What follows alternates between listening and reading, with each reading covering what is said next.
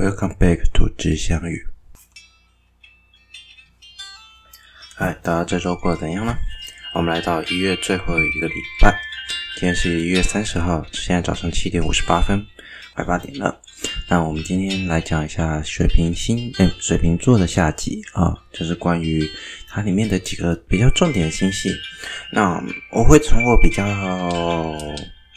注意，或者说应该说我比较 care，我比较觉得有趣的地方的天体讲起。所以说。介绍种类不会很多，因为时间可能会拉得很长。有兴趣的大家可以再自己去查查。那不外乎就是这几种啊。如果你从 Wiki 上来看的话，大部分也都是会是这几类。那主要跟大家介绍这几类，但就是因为他们可能比较明亮，也比较容易让我们看到，但我们就比较容易做观测。OK，那我们现在还是简单介绍一下水瓶座。水瓶座是从大概你你如果从星座上来看，就是一月到大概三月左右的人出生，你就是水瓶座。那它不是一个比较不那么亮的天体，它通常它的亮度大概只介于差不多五等上下。那可能亮一点的其实有到两等，但是实际上你如果说平均上来讲，它不是那么特别明亮的天体。它不过它所占的天的占天空面积其实是相当大的，它可以在所有的全天八十八个星座里面占第十位，你就知道它其实在天空上所占领的面积是非常大。OK，那它所拥有的恒星大概有五十六颗啦，那最亮的四星等的那一颗就是虚数一水瓶座贝塔，它基本上至少是星等有接近三。那算是一项你以肉眼来讲，你是可以看得到的。那我们今天就先，可是我今天不会先从新那个最明亮的，也就是水瓶座贝塔讲起。我今天比较想从水瓶座 R 讲起。为什么呢？因为它是一个米拉变星。那讲到米拉变星，你会觉得它是一个很特别的变星。但我事实上，米拉变星的 Mirror 表示的就是 Incredible Star。就是它是一个在拉丁文语系中，当然英文也是从拉丁语系出来的啦。它意思就是表示一个不可思议的天体。多不可思议呢？因为它有光变变化。那光变变化，其实在当初我们他们刚发现这个天体的时候，并不是那么认知，也不是那么了解，所以就变成是说，诶。我们对这个天体的认识不足，所以认为它是一种全新天体。当然，它是一种全新天体没有错，但事实上，我们他们当时没有想到是，它可能跟恒星演化到后半段的 AGB star 是非常有相关性的。我、刚才那句话好有中国音哦，因为突然有点吞口水转不过来。OK，好，那我们就先来看看，来米拉变星究竟是什么样的天体？哈，米拉变星，如果你在网络上查，哈，我也是在网络上。去查一些相关资料的时候查到，它就是有一个非常非常非常特别的名称啦。我我们举一个米拉变星最著名的天体来讲，也基本上算是我们之后可能会讲到，不过今天就稍微先跳着讲，就是金鱼座，应该是 O 吧，我不确定。那反正它中文名称叫除稿增二啊，它的字非常特别。那英文名字叫 Mirror，也是拉丁语系中的。它是一对连星啊，A 是一位红巨星，B 是一位白矮星。那它基本上它是天空中最明亮的一种周期变星，而且也是在当时发现的第一个周期变星，所以它有一个非常独特的地位哈。它的光变周期呢，通常会落在大概三百三十二天，然后呢，亮度大概可以从最亮呢有两等，最暗呢。有十等左右的一个变化，所以基本上它们的前后差异呢，可以差到多，差到非常的高，相差大概有一千六百倍。所以这样的一个变星其实非常的特别哈，在当时我们在当时啊，应该说，因为它毕竟是在西元十七世纪发现的时候，他们对这个天体并不是那么认知啊，那。我们就要问一件事情：那像 Mirror 它这种独特的天体，或者是嗯，应该说是演化到恒星演化到后半段的天体，说我们刚才说到 AGB star，它究竟为什么会产生这样的一个变化呢？嗯，我们应该这么说：当恒星恒星之所以它不会有，应该这么说，我应该先提前提一下，就是所有的天体啊。除了行星之外，行星也有可能会，但是恒星会比较明显，因为恒星是气状，就是它是气态行星。哎，不是气态行星，是气态的恒星嘛？那这样的状况下，它会有什么特殊的的结果？就是它可能会收缩跟膨胀嘛？因为气球也会收缩跟膨胀嘛？你如果遇热，它会膨胀；遇冷，它会收缩。气体在这方面会比较有强烈的变化。那也因此，应该说所有的恒星，它们都会有这样的变化，只是说看明显或不明显而已。那我们就要问一件事情，就是。这样的明显或不明显的程度，其实就取决于它重力跟内部的大气向外的压力是不是能达到平衡。那就要讲到我们的太阳，其实实际上它也是一个变星。如果你要真的讲所有的恒星都是变星，但是它们的变化周期非常短，甚至算相当稳定，基本上你是看不出变化的。就算你花了非常长时间。十年、二十年，你基本上侦测到的可能那个变化很非常小，顶多就是那一两年之间，可能有突然比较一点点比较明显，然后后来又会恢复平稳。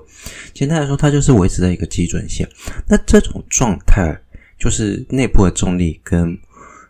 内向内的重力，就是它恒星中心的那个重力抓住了这些气体，可是所有气体大气压力要往外跑。达成了一个平衡，当然还有一种叫做辐射压啦，辐射压当然也是向外，反正就是此时重力仍然掌控着整个恒星的主要力量来源，所以他们达到了一种平衡，微妙的平衡。我之前也介绍过，它是一种危险平衡。那这样的危险平衡，它维持在一个 会非常稳定的状态，而且这个稳定还蛮久的哦。但是对于整个 universe 来讲，它是一个。没有很久了，大概差不多以我们的恒星来讲，差不多四十亿年到五十亿年，算是蛮久了啦。那之后的五十亿年呢？如果以太阳寿命，我们平均估算大概一百年。那之后的至少还有二十五年，因为前二十一年大概不稳定，前前十年到二十一年大概不稳定，大概五十年回稳，所以我们后判断大概还有二十到三十亿年是处于相当不稳定的状况。那个东西就会经过红巨星。RGB 阶段到所谓的那个 AGB，就是渐进性的巨星分支，然后到最后变成白矮星。那 AGB 这时候的阶段就有可能出现所谓米拉变星的现象。此时的 AGB，它们因为呢已经不是那么平衡了嘛，你向内的重力其实已经抓不住向外的气体，抓不住向外的气体，也就是说大气压力想往外跑，可是它试图去抓住。可是已经失去了原本的平衡。当内部的压力呢大于重力的时候，它就开始膨胀，啊，就是气体往外跑了。那内部的压力呢，此时因为气体向外膨胀，它所要抓住的气体变少了，所以又开始向内收缩，再次发动了融合，然后就会产生又强发出了强光跟能量。此时发出的强光跟能量呢，又因为造成球壳的收缩。然后呢，我们因为外面的面积又膨胀，又发受光面积又增加。虽然应该你你可以想象，它就像是一个气球中间放了一个很重很重的东西，然后它的重力足以拉住这些气体，但是它外层那些其实正在逐渐远离它，它对它的影响越来越小。但你基本上还是可以把那整颗气球看作一个整体，所以变成的结果就是，我们中间的核心。依旧能照亮这些外层的气体或者是球壳，所以外层球壳一样会被它受光，也因此也会因为它而发光。那发光的面积变大了，也因此它的亮度就突然增大。毕竟它把东西丢出去，核心又开始向内收缩，这些外层的气体或球，最外层的球还是受它影响，所以也会因为有它有点收缩，而又因为里面发出的光芒就是能量而向外而。发出强光，所以就是这一来一回啦，你释放东西就会收缩回来，然后释放东西又收缩回来，这一来一回的变化有没有看到？这种是有，如果它是一个有规律的收放收放，它就是一个像心脏一样有规律运动的变形。然后这种光变周期通常在因为 AGB 它已经非常膨胀非常夸张，基本上。以如果以我们太阳来讲，我们到 AGB 阶段会膨胀到一个天文单位 1AU，就是大概是地球半径的位置点，我们应该说不是地球半径，是地球轨道的位置。这么大的一个半径，核心其实非常小，仍然在太阳原本的位置上。也就是说，它膨胀了这么大，所以就会变成说，它收缩跟放大的时候，这整个过程能量非常强。用一个说法来讲，我曾经介绍过氦闪。也就是说，当恒星阶主序星要面对进入成 RGB 阶段的时候，会经历过一段氦闪。那这段氦闪，或者是说它进入水平分支，或者是所谓的啊任何阶段，它会经历过一段氦闪嘛？所以经历过这段氦闪的时候，会发出极强烈的光芒。简单来说，AGB 它在后半段的晚年的时候，它基本上在持续的氦闪，它收缩再放出来的时候，那个瞬间所发出的强光就是氦闪，然后呢，它再收缩再发出强光就是氦闪，所以它不断的在收缩释放氦闪的过程，就会有亮度的变化。那我们回到金鱼座 O 的方法，这是我们最有代表的一波一个 mirror 那米拉也它也可以叫做它就是 mirror，它当时就叫 mirror 那。mirror 它的光变周期大概是三百三十二年，也就代表说，它把东西丢出去的，再收回来，这个放出光芒的过程，整个周期长达三百三十二年。整个光变周期这么久，你说这个过程会持续多久？大概就几百万年。几百万年后，外层已经核心基本上已经把所有东西真的都抛完了，外层的东西已经飞到非常远，它核心核心已经抓不住这些东西的时候，就会变成白矮星以及行星状星云。那当然还是非常漂亮而且璀璨的一夜了。红巨星是非常非应该说 AGB 是非常非常漂亮的一个天，非常特殊而且漂亮天。所以你说我们的太，所以我们刚才讲氦闪，所以你也可以想见，这种反应通常只会发生，比较容易发生在中低质量恒星，因为它们不不会过程直接发生大爆炸，例如超新星大爆炸那么快速，他们会比较渐进式的发展，所以它也叫做渐进性的。巨星分支叫 Hb，所以我们可以说，所有的 AGP 都是 mirror 吗？诶，也不能这么说。要成为米拉变星，基本上有几个特性哈，它是一种必须是长周期的变星，而且光变现象通常要非常明显，通常要有二到五以上那种非常剧烈的变化，然后呢，周期要很长，而且。也因为它周期很长，需要长时间的去观测，我们才能发现它的光变现象。所以，我们后来泛称这类有这种特征的这些天体都叫 Mira，也就是所谓的米拉变星。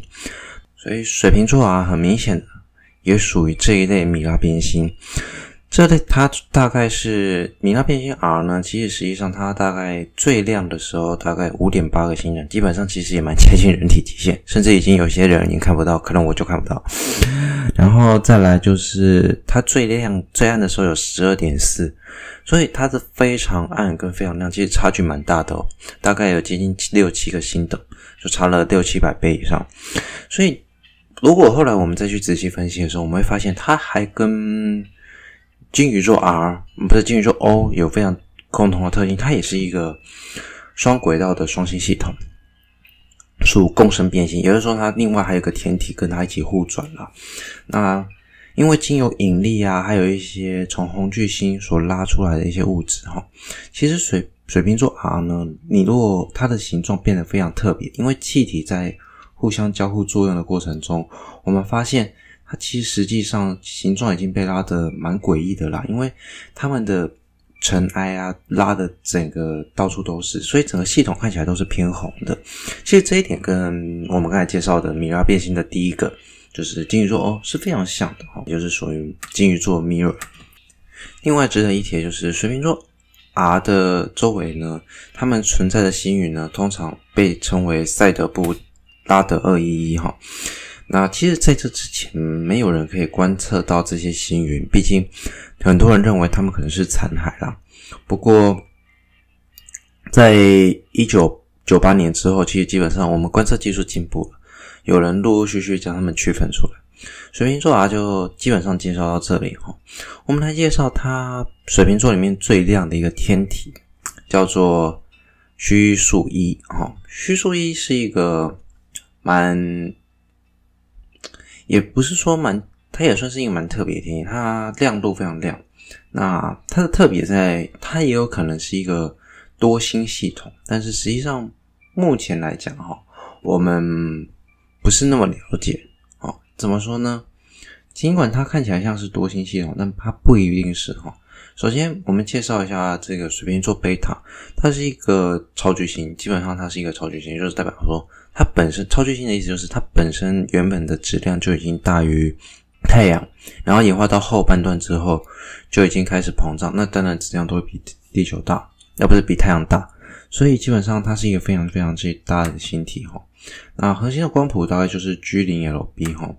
那它从如果从用视差，我们是用视差法，因为其实距离没有很远，用视差的法量测大概是一百六十个秒差距哈，距离地球大概五百四十个光年，它的质量大概是太阳的六点五倍左右，它的亮度大概是太阳的三千倍哈，所以真的是一个非常非常大哈。虚数一呢，目前也也算是演化到后半段，它本身质量已经比太阳大，所以基本上它的寿命也比较短，它应该。出估年龄已经有六千万年了，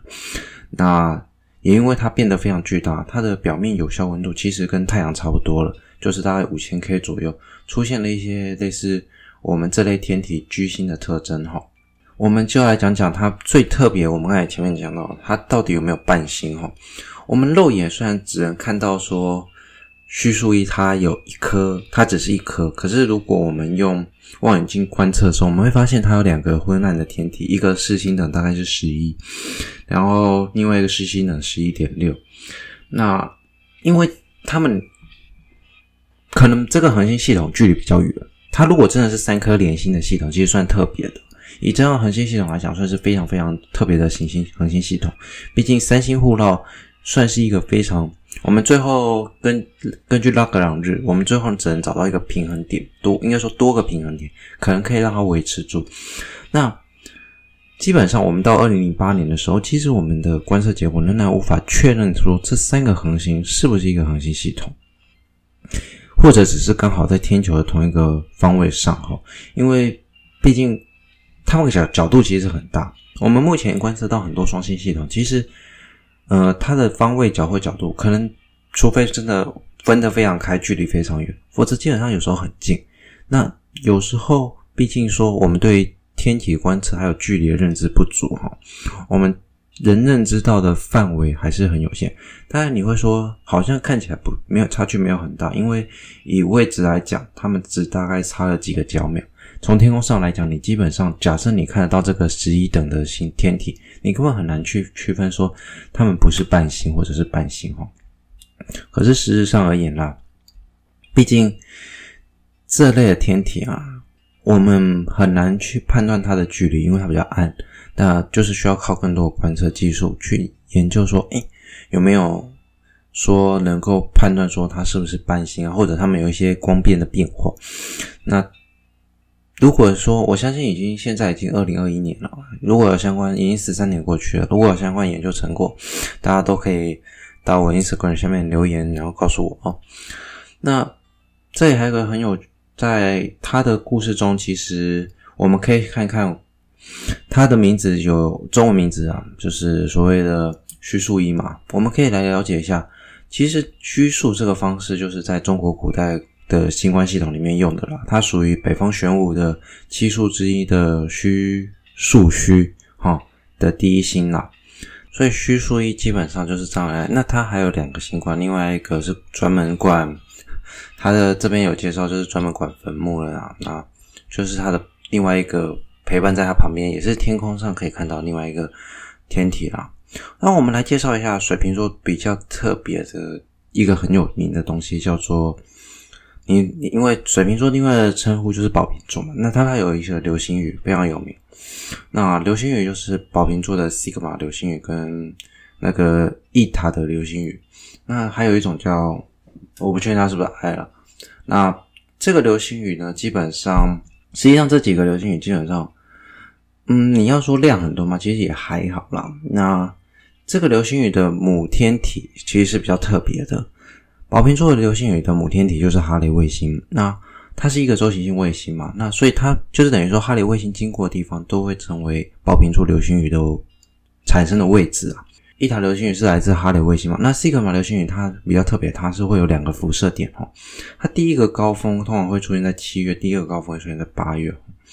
那基本上它的天体数量会比伊塔的流星雨小一点点。那另外的还有一种就是刚才说艾流星，它也比较微弱，大概比较少，也都蛮少。那这就基本上是宝瓶座，应该说水瓶座比较特别的几个件事情啦。那它总共有大概五十几种、五十几颗星哦。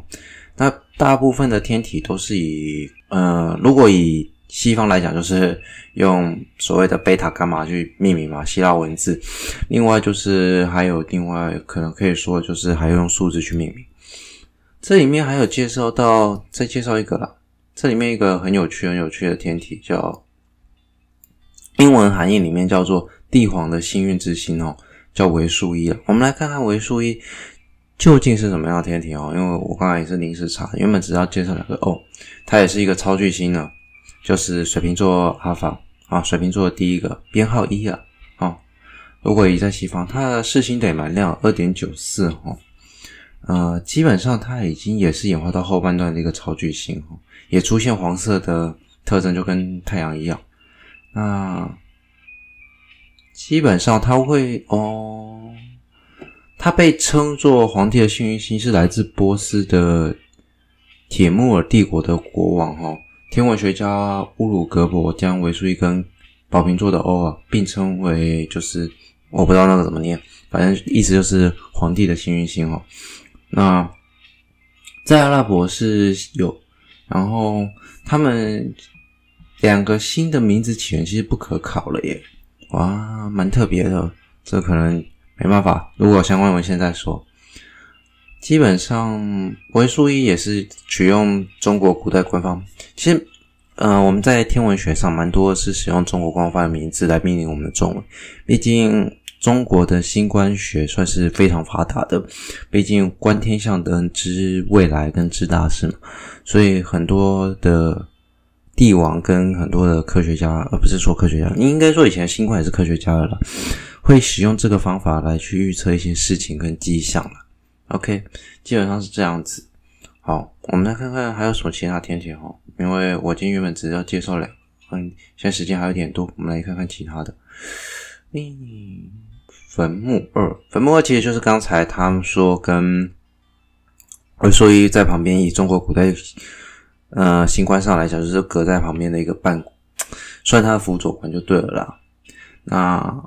哦，它是星的蛮亮，大概三点八五，距离地球大概一百六十四光年哦，比较近一点。啊、呃，与它相当资料比较少，基本上不多。没毕竟著名的天体研究研究，基本上星座其实实际上他们蛮多星星不一定会有很长时间的观测，因为毕竟天体太多了啦。我们来看格利泽八七六好了，格利泽八七六是一个红矮星，但是有趣的是什么？它们有两颗行星，而且轨道重正为二比一，所以算相当稳定哦。哎，轨道算相当稳定哦。刚才那是相音嘛？然后它的轨道共，他们在二零零六年还有发现第三颗，所以它总共有三颗恒行星呢。呃，相关资料也没有很多，但是基本上格利泽八七六可以说是水瓶座里面当中。我们可以认为它可能因为是红矮星，不过红矮星也蛮不稳定哦。看起来好像是没有什么机会在那边发现生命哈，因为一个类一个是类木行星嘛，一个则是离太阳比比我们离太阳更近，但因为红矮星的亮度比较低啊，但是它距离它的母恒星只有零点二零八个天文单位，其实蛮近的哈，这样受到辐射量很强，所以实际上这么来讲。这个天体基本上它的行星也不太适合我们去生存，不过有行星都是好事啊，这样子有助于我们以后研究我们的行星形成到底是怎样的，甚至有可能找到更多类地行星哦。有一颗啦，它的格利泽的八七六 d 啊，就是我们从母恒星是 A M A 五 A B C D 往外找，所以等于说它是中间那一颗了。它的质最低质量只有地球的五点八八倍啊，有可能是一个类地行星啦。那嗯，基本上看起来我是觉得没有什么机会在那边找到生命，不过也算是一个蛮有趣的地方，因为它是一个有着行星系统的一个恒星啊。现在其实我们在发现很多天体的时候，你会发现有行星系统的恒星比例并不是特别高，当然就是因为观测难度嘛。第二是，也许创造恒星并创造行星并不是一个恒星系统本身会发展的一个常态了。OK，好，今天林林总总讲了快半个小时了，那今天就先介绍到这里。那下礼拜呢，我们可能会暂停一次，然后我们下礼拜暂停一次，然后在下下礼拜就是过年那一周，我们来讲讲什么呢？我们来讲关于下一个星座哦，水瓶完应该就是双鱼了嘛。我们来讲讲看双鱼座这两条鱼会带给我们什么样的故事，然后还有他们有可能什么样的天体，还有什么有趣的事情可以跟大家分享。好了，我是 Fate，我们下周见，拜拜。